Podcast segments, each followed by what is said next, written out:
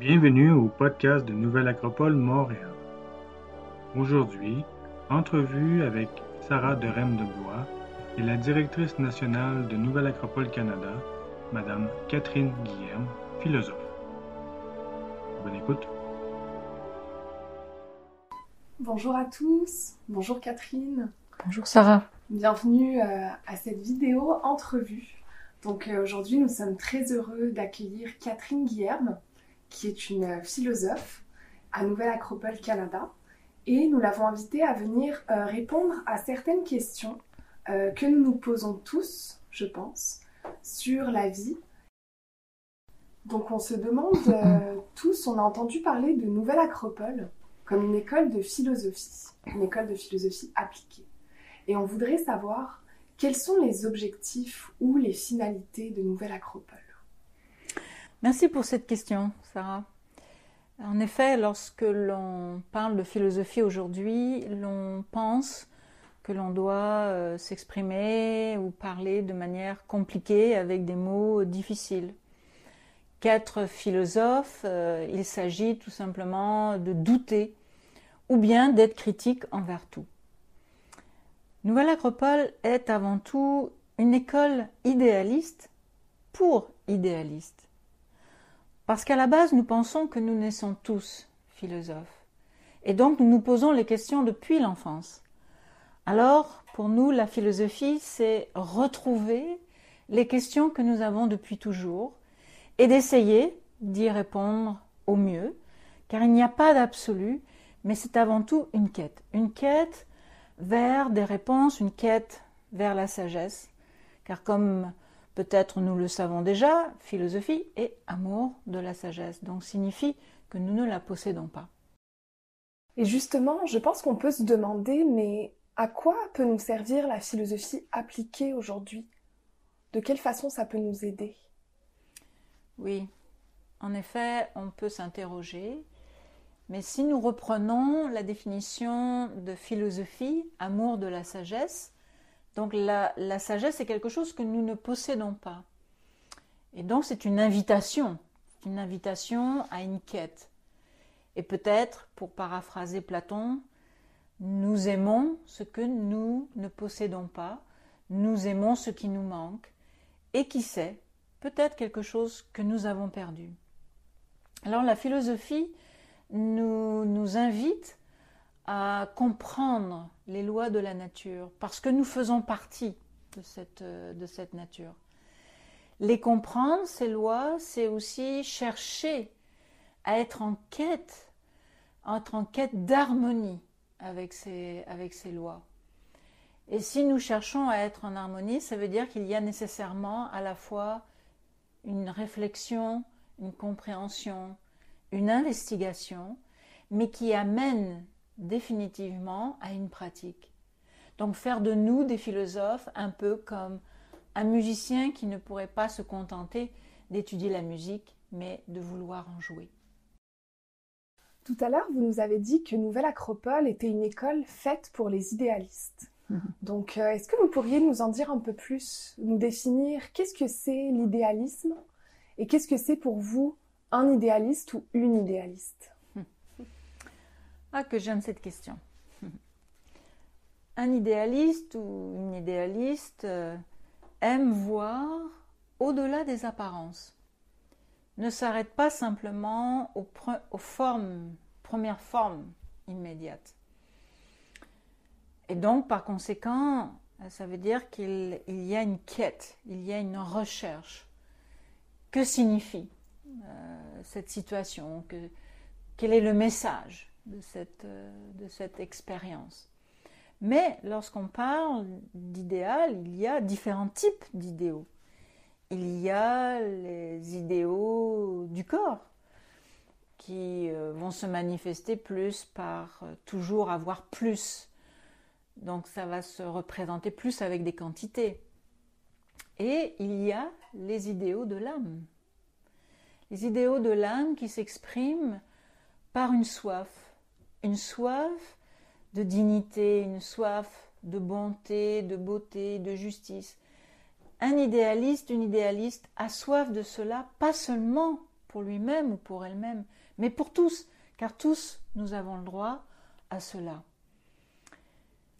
Donc, être idéaliste, c'est avoir un cœur, euh, jeune, parce qu'il y a un appel à, une dimension qui nous sort de simplement la quantité, la matière. La matière est un outil précieux pour exprimer qui nous sommes au fond.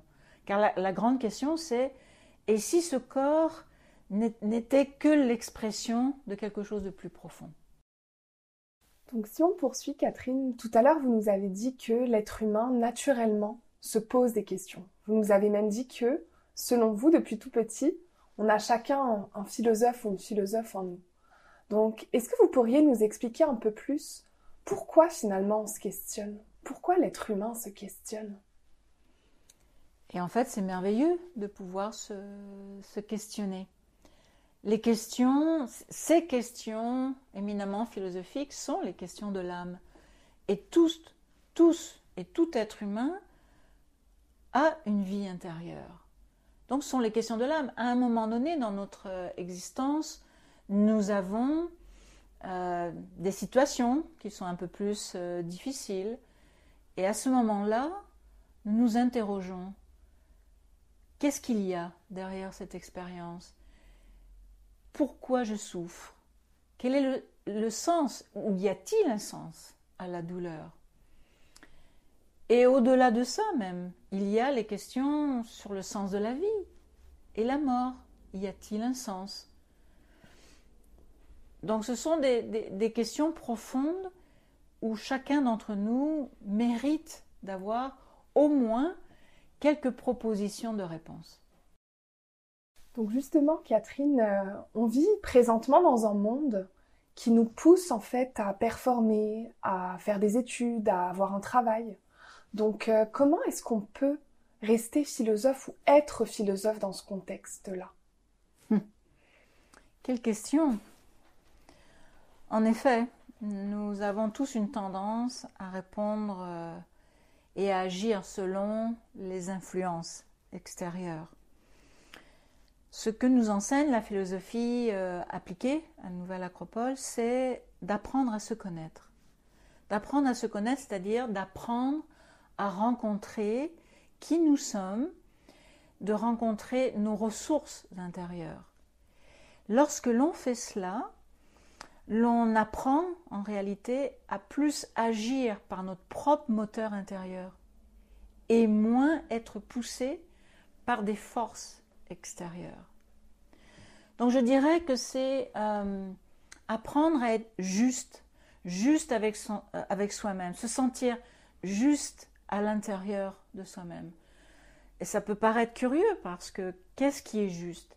Qu'est-ce qui est plus juste que notre cœur? En notre cœur, chacun d'entre nous peut savoir, peut sentir, oui, ce que je suis en train de faire en ce moment est juste.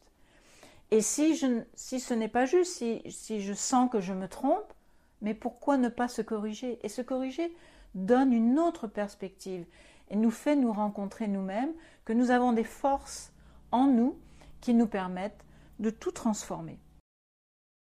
Donc, euh, vous nous avez parlé un peu plus tôt euh, de la nature et de ces cycles qui sont inévitables et que nous allons forcément tous vivre euh, des hauts et des bas. Donc, est-ce que vous pourriez peut-être nous en dire un peu plus là-dessus, sur ces cycles que l'on vit nous-mêmes? Oui, en effet, cela paraît toujours un petit peu mystérieux. La nature s'exprime au travers des cycles. Et nous faisons partie de la nature. Et ces cycles parfois s'expriment chez nous sous forme de crise. Et ce mot souvent crée une vibration de peur en nous. Les crises sont de toutes sortes. Nous pouvons vivre des crises euh, physiques, si euh, on tombe malade, si euh, il nous arrive un accident. des crises psychologiques aussi. sont des questions pourquoi je me levais aujourd'hui euh, pour aller travailler? Quel est le sens de tout ceci?